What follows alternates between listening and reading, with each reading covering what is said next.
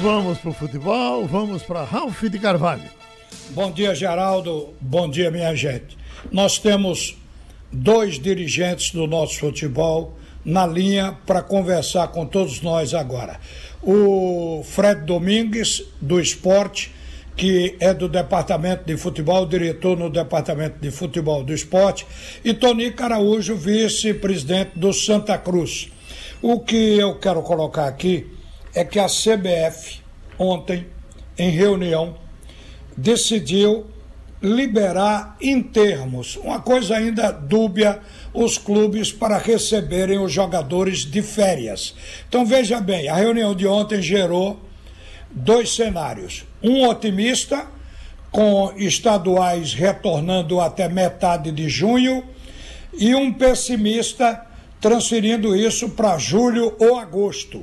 Agora, na reunião de ontem, que girou em torno das possibilidades de retorno, a CBF passou para os dirigentes que as conversas com o governo federal e os órgãos de saúde estão encaminhadas e encaminhadas bem para uma retomada das atividades dos clubes a partir de maio, dependendo da situação da pandemia em cada estado. É aí que fica uma interrogação. Qual é a avaliação que se faz hoje da gravidade dessa pandemia em Pernambuco em relação a outros estados? Será que pode começar no outro estado e aqui não? Então vamos conversar com os dirigentes. Eu começo com o Fred, depois a gente vai ouvir o Tonico também. E o Fred Domingos está tá aí com a gente. E amanhã é o último dia de férias. Eu quero saber dele o que é que o departamento de futebol preparou, o que já se decidiu para a chegada desses jogadores, o que tem que ser feito dentro do clube ou fora dele. Bom dia, Fred Domingues. Bom dia, Ralf. Bom dia, Geraldo. Bom dia, meu amigo Tonico.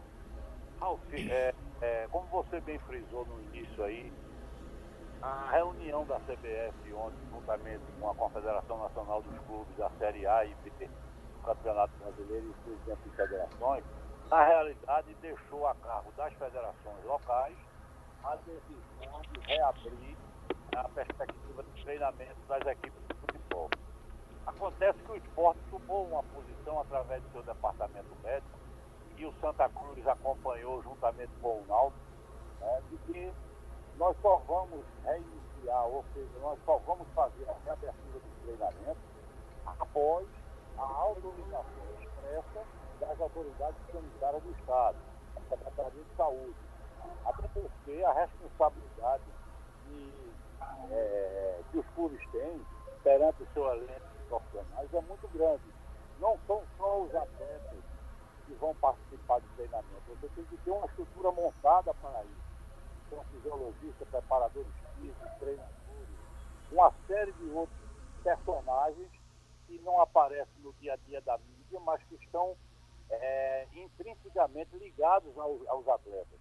Então, nós não vamos tomar nenhuma posição sem antes ter a liberação por parte das autoridades de saúde do Estado. Eu aproveito para ouvir o Tonico sobre esse mesmo assunto. O que é que o Santa Cruz pensa, embora o Santa não tenha colocado nenhum jogador de férias? Mas o que é que o Santa pensa sobre isso, Tonico? Bom dia.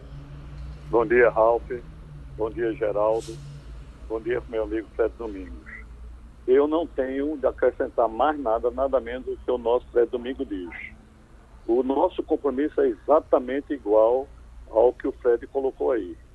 Nós não poderemos ser irresponsáveis com nenhum atleta, com nenhum familiar de atleta. Nós sabemos que somos doidos que voltam para o futebol, malucos por que o futebol volte a rolar. É para a gente voltar a ter emoção, mas nós só vamos fazer qualquer coisa nesse sentido depois da aprovação, depois da permissão das nossas autoridades, para que não venha, nossas autoridades sanitárias, para que nós não venhamos ter problemas sérios futuros. Olhe, os clubes lá fora, por exemplo, no Rio de Janeiro, o Fluminense tem o mesmo problema.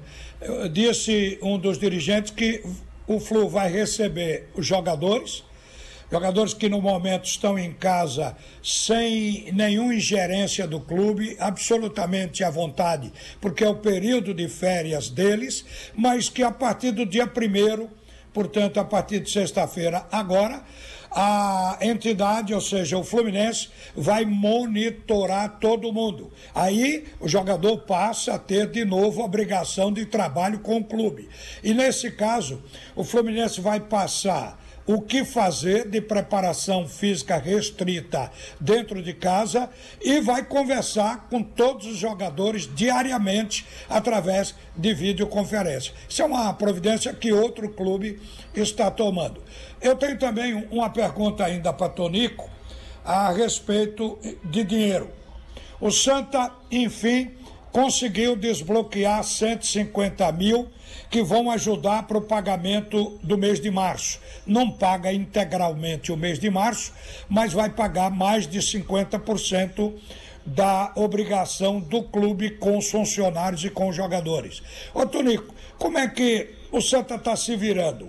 Por exemplo, esses 150 mil foram desbloqueados. Tem outro dinheiro previsto? Qual é a situação? Ralf, primeiro eu queria fazer uma pequena observação. Não foi 150 mil, foi 80 mil reais, menos quase a metade. E 80 mil reais, diante da situação em que se encontra o clube, os clubes, eu posso falar especificamente dele Santa Cruz, isso entra e é absorvido de uma forma que você não tem ideia, porque a máquina, ela, ela consome. Mesmo o, o Santa Cruz não estamos jogando, mas você tem um estádio para cuidar, você tem iluminação, você tem as, obrigações sociais, toda ela para manter um clube.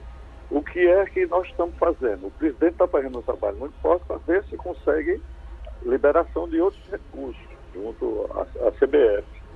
Mas esse valor é muito pequeno.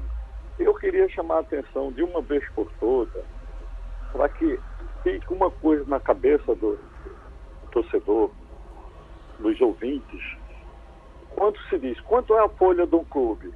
Aí se diz, no caso Santa Cruz, aproximadamente é, 330 mil reais. Ah, é 330 mil reais. Não é. É, é de futebol. O departamento de futebol, que é o conjunto, você tem aí mais uns 200 mil reais. Estou falando números redondos, por favor. Quando se trata do administrativo do clube, isso passa para uns 750 mil reais. Então, foi quando você diz, recebeu 150 ou, ou 80, isso morre diante das coisas do clube. Morre o custeio do clube. Então, os clubes estão vivendo uma grande dificuldade. Nós estamos vivendo grandes dificuldades, mas estamos trabalhando e vamos superar isso com muita paciência. Ô, por que 80? Está havendo a retenção de 20% daquele contrato com a Justiça do Trabalho, embora a Justiça do Trabalho, estando fechada, tem recolhimento desse dinheiro? Olha, Raul, a informação que eu tive do presidente, exatamente isso que eu vi, essa contradição de 150 e 80, eu perguntei para ele e ele me disse que é 80 mil reais. E ainda está no departamento jurídico para liberar essas coisas. Então, não, não é assim. A vontade que a gente tem que ter é muito dinheiro e colocar transparência para todo mundo ficar sabendo quanto está recebendo. Mas a gente não pode estar tá iludindo até para que não, não transfira para os nossos é, credores é, é, como se nós tivéssemos recursos e não querendo pagar. É uma grande obrigação do clube pagar quem está devendo, mas nós não temos as condições hoje, diante dessa pandemia que está não só trazendo naturalmente os problemas na área de saúde, mas está trazendo problema na ordem da economia. O universo da economia está sendo bem abalado fortemente.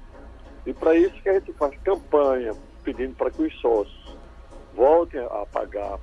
Então o clube ele tem que continuar. Nós temos que manter o nosso elenco. Nós temos que manter todas as despesas do clube. E temos mantido também um grande esforço dos patrocinadores. Entretanto, esses patrocinadores negociar com o clube para que fosse o pagamento feito fosse lá para frente.